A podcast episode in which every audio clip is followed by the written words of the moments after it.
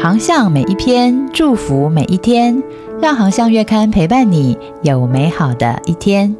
Hello，大家好，航向线上听，希望为你的教会和事工带来宽广的圣经观点。节目由中华基督教福音协进会制作，每周一上架当月精选。欢迎喜欢的朋友关注、分享或到官网阅读更多文章，也欢迎你的奉献支持哦。航向月刊六月号。翻转吧教会专栏，今天分享的文章是主日礼拜程序一定要这样吗？作者夏中间牧师。ChatGPT 已经渐渐的成为学校、职场的流行工具，你们教会也开始运用了吗？如果牧师运用 ChatGPT 预备主日讲道的讲章。部分信徒也使用同一段经文、同一篇讲题，外加几个不同的指令词，私下产出几篇重点不太相同的讲章。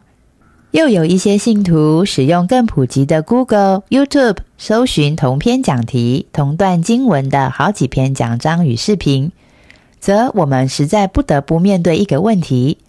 在三 C 产品、AI 工具如此普及的年代。主日礼拜中的讲道，其功能是否需要重新定位或重新调整呢？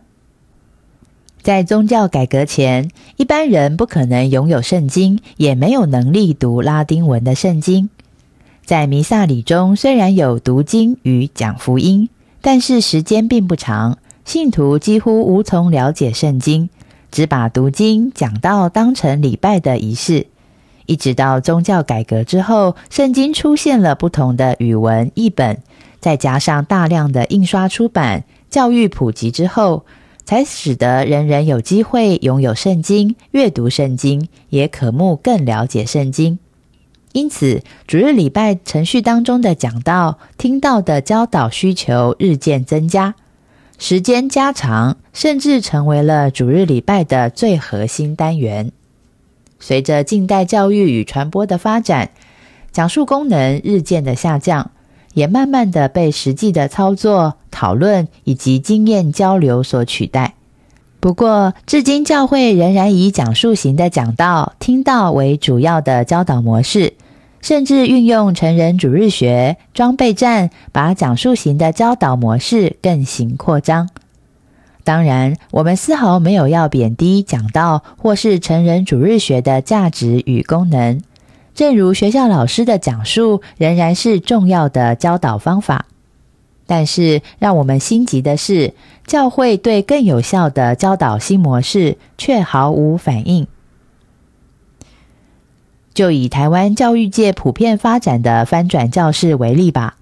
所谓的翻转教室，就是将老师在课堂中教授的课程内容，让学生在课后讨论、练习，并且完成作业的传统授课模式，翻转成为学生在课前先观看老师预先录制的课程内容，然后到课堂上再进行讨论、练习，并且完成作业的上课方式。在翻转教室的普遍运用中，如果牧师愿意有更大的突破，就会发现，造就信徒的关键不在聆听讲道，而在于对讲道的实践。因此，你可以想象主日礼拜程序，也许可以做如下的改变：第一，诗歌敬拜祷告；第二，奉献报告；第三，小组分享；第四，回应诗歌。第五，正道信息；第六，颂荣诗歌；第七，祝祷。主日礼拜时，信徒以诚实与心灵，透过诗歌、祷告、献上感恩、颂赞、敬拜与奉献。之后，可以用关心教会事工、报告及代祷来做转折，然后立刻进行小组分享。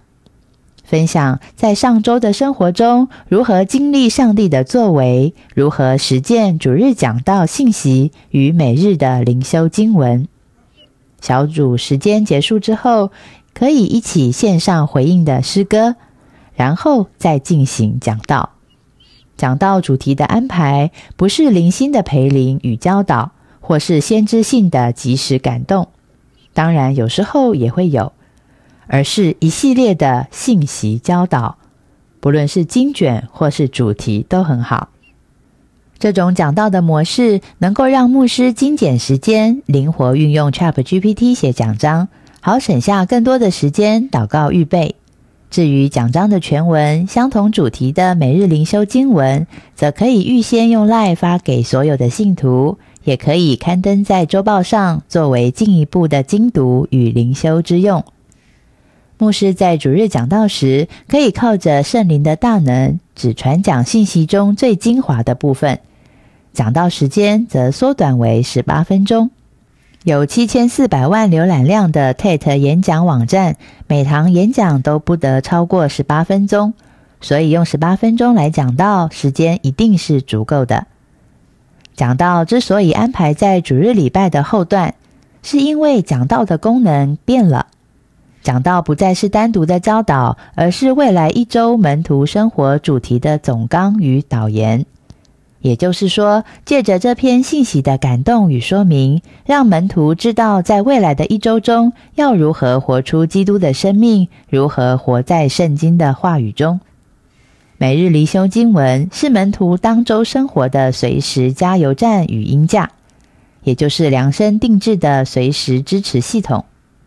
至于下周主日礼拜中诗歌敬拜后的小组时间。则可以用来分享这周如何活出基督，如何经历圣经。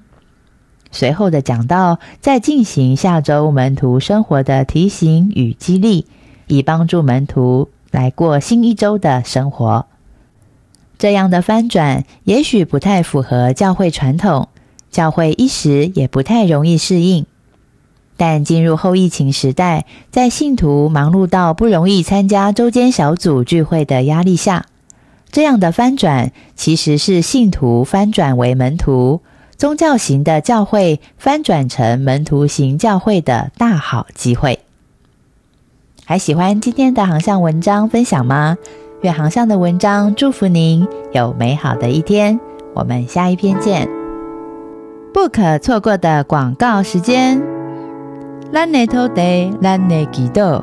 上帝正在台湾的每个角落行走，你呢？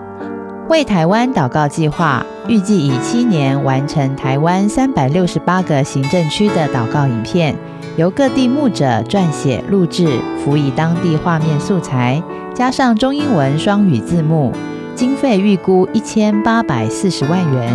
请为这个为主癫狂的计划代祷奉献，请上网搜寻“为台湾祷告计划”。